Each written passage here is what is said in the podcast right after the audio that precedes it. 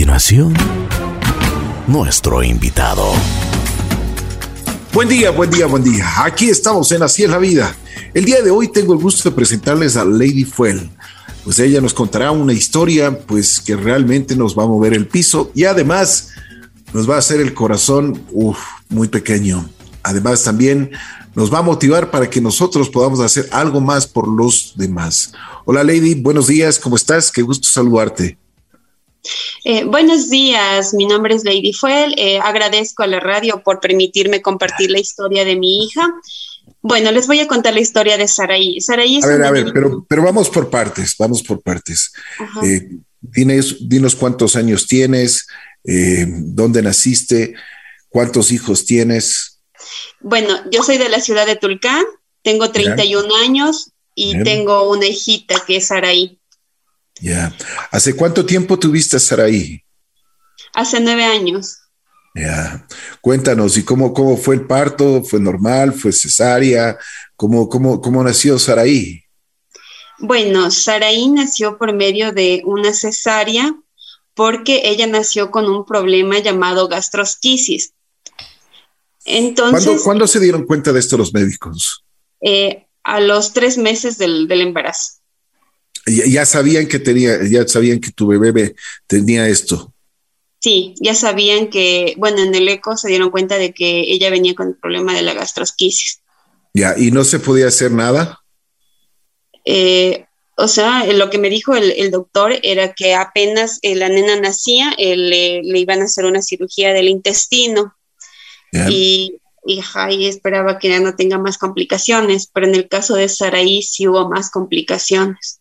Ya, ¿qué pasó? Cuéntanos. Eh, bueno, al momento de que ella nace, le, entra cirugía y después de eso, posteriormente a eso, eh, en una semana vuelve a ingresar a, cirugía porque ella no hace la deposición.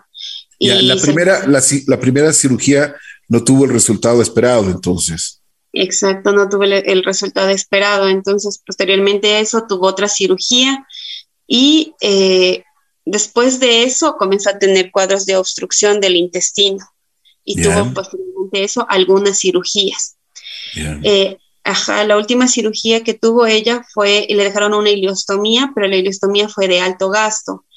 Eh, ella pasó hospitalizada un año, tres meses sin salir para nada. Oye, eh, pero eso, es, eso aparte de lo económico también es un dolor tan profundo como madre y como, como los familiares también deben haber sufrido mucho, ¿no?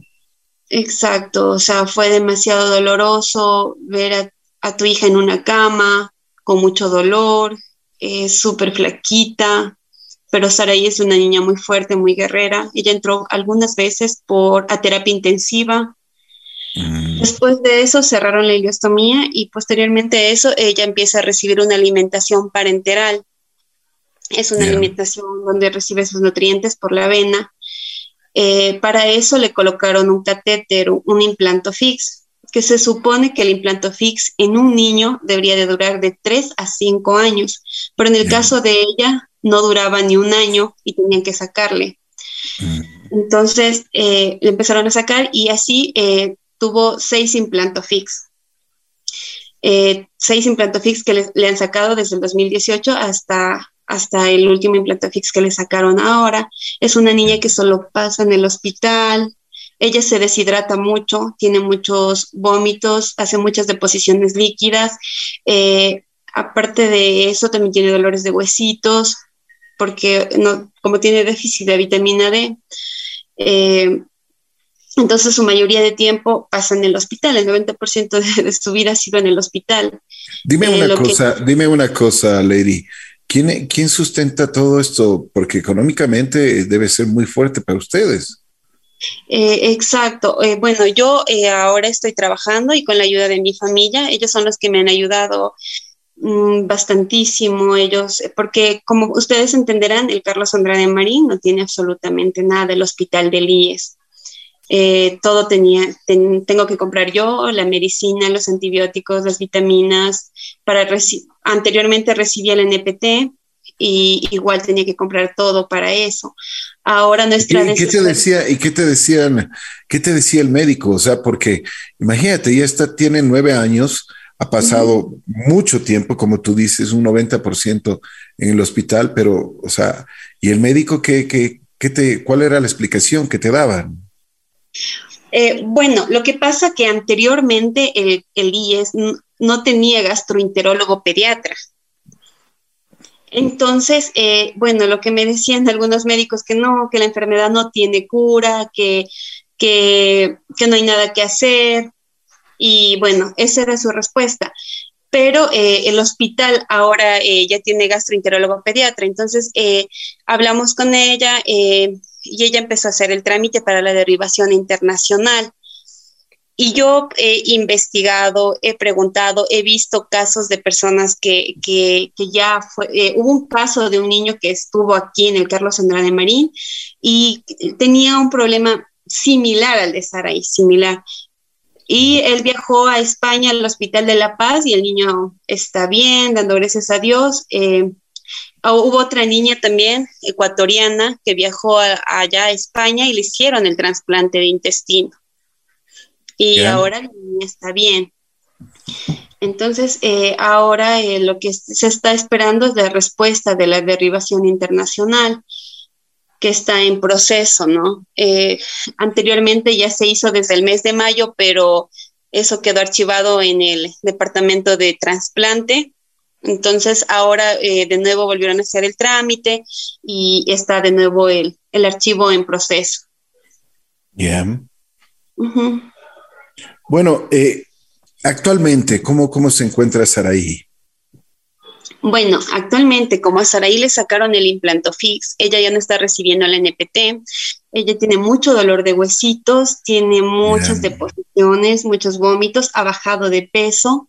Eh, también le dio una alergia, una alergia. Eh, bueno, la doctora de alergiología me dijo que era por mucho medicamento.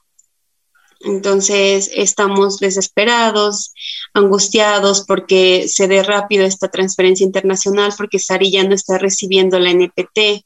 O sea, la NPT es lo que ella la, mantenía un poquito mejor, eh, porque obviamente se mantenía hidratada, tenía nutrientes. Ahora está sin eso. Entonces, esa es nuestra desesperación. Oye, pero eh, los médicos, ¿qué te dicen? ¿Qué, cuál, es, ¿Cuál es el diagnóstico? ¿Ellos te dan una esperanza que se recupere al 100%? O sea, lo que ellos piden eh, es una, una valoración por un equipo multidisciplinario.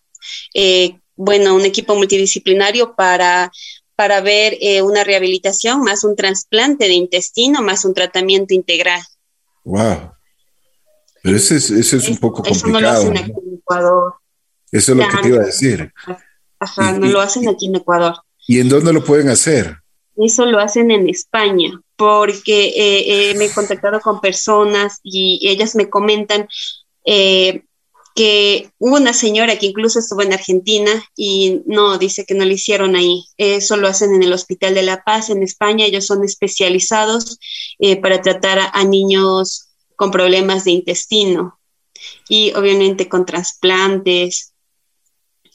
Entonces, eso es lo que estamos pidiendo, que se haga la derivación internacional y que sea lo más pronto posible. Todo esto que me cuentas y, la esperanza que existe de viajar hasta España y que tenga una mejor vida tu, tu hijita Sari, ¿qué posibilidades reales existen para esto? Eh, sí, sí hay la posibilidad. Eh, hubo un caso de un niño que él viajó a España, viajó a España, estuvo en el Carlos Andrade Marín, igual él viajó a España, eh, él tiene una mejor calidad de vida. Entonces, ellos, tengo esperanza y tengo fe de que me pueden ayudar para que Sari vaya para allá. Perfecto. ¿Qué es lo que podemos hacer? ¿Cómo podemos ayudar?